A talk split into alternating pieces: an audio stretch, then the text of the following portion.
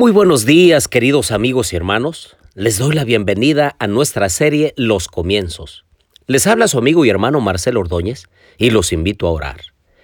Querido Dios y bondadoso Padre, en esta mañana, Señor, del día de preparación, alabamos tu glorioso nombre y te decimos gracias por todo lo bueno que nos has dado en nuestra vida.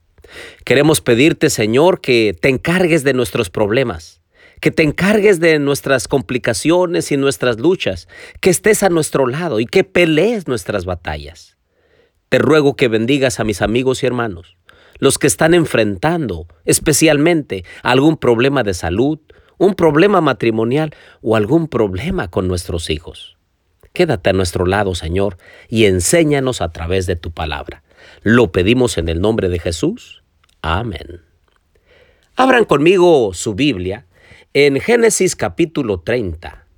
En realidad, del versículo 1 al versículo 24 se convierte en una carrera de a ver quién de las dos, entre Raquel y Lea, obtiene el favor, el amor, la gracia y la atención de su esposo Jacob. E inician una carrera contra el tiempo a ver quién le da más hijos. Lleva la delantera Lea. Después Raquel se pone celosa y dice, bueno, te voy a dar a mi sierva para que te dé hijos en lugar mío. Lea por su parte no se queda atrás y también le da su sierva. Y durante mucho tiempo esto se convierte en una pelea entre hermanas. Vean conmigo, por favor, los nombres que ellas le dieron a sus hijos. Por ejemplo, el capítulo 30 y versículo 6 dice que por tanto le puso por nombre Dan. Dan significa que él juzgó. Después en el versículo 8 le pone Neptalí, que quiere decir mi lucha. En el versículo 11 le pone el nombre de Gat, que es la fortuna ha llegado a mi vida. Y en el versículo 13 el nombre de Aser, que quiere decir dichoso.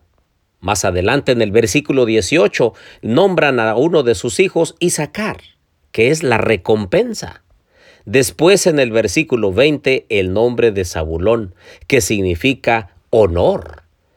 Y el 24 nace José y le ponen ese nombre porque Raquel dijo, Él añada más hijos a mi vida.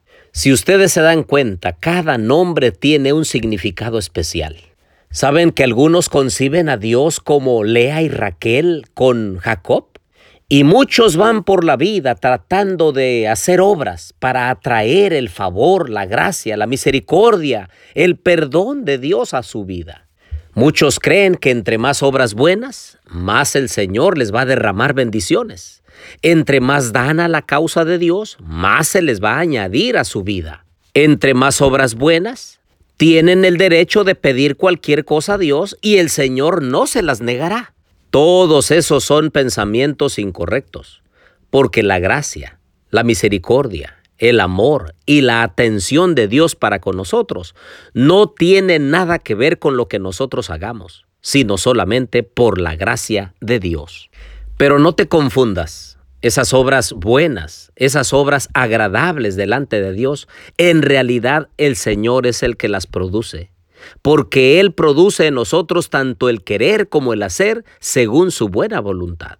En realidad, primero nos damos a Dios. Entra el Señor a nuestra vida y corazón, nos transforma, nos llena de gozo, nos llena de esperanza, y después lo que surge de nuestra vida son obras de fidelidad, de obediencia y compromiso a la ley de Dios. Por otro lado, en relación a los nombres que Lea y Raquel le pusieron a sus hijos, me pregunto si el nombre que tienes te agrada. Hay muchos que se cambian el nombre que sus padres le pusieron, unos de manera oficial yendo al registro civil, otros pues dando otro nombre presentándose a los que no lo conocen porque se avergüenzan del nombre que sus padres le dieron. Puede ser que tengas un nombre con un significado especial o que tu nombre sea tan común como cualquier otro. Sea que tu nombre te agrade o no, quiero decirte que el Señor un día, cuando venga en las nubes de los cielos, y si somos fieles, el Señor nos entregará una piedrecita blanca y en esa piedrecita blanca un nombre nuevo escrito. Dice Apocalipsis 2.17, el que tiene oído, oiga lo que el Espíritu dice a las iglesias. Al vencedor le daré del maná escondido y le daré una piedrecita blanca y grabado en la piedrecita un nombre nuevo, el cual nadie conoce sino aquel que lo recibe. Así es, queridos amigos y hermanos, un día el Señor nos dará el nombre que Él nos ha puesto.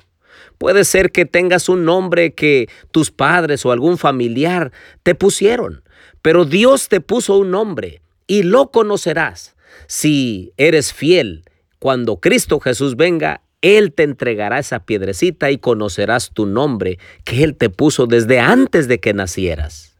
Y seguramente ese nombre será de un victorioso en Cristo Jesús, que pudo someter sus pasiones, sus egoísmos, sus cosas mundanales, y entonces le dio paso a las cosas eternas y celestiales en su vida personal.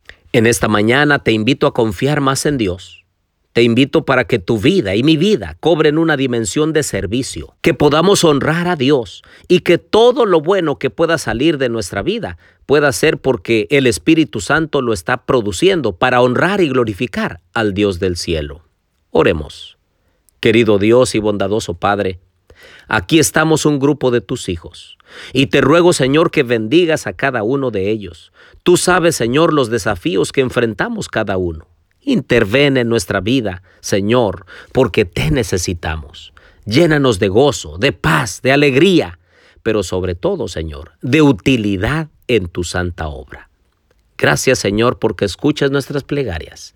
Te agradecemos todo en el nombre de Jesús. Amén.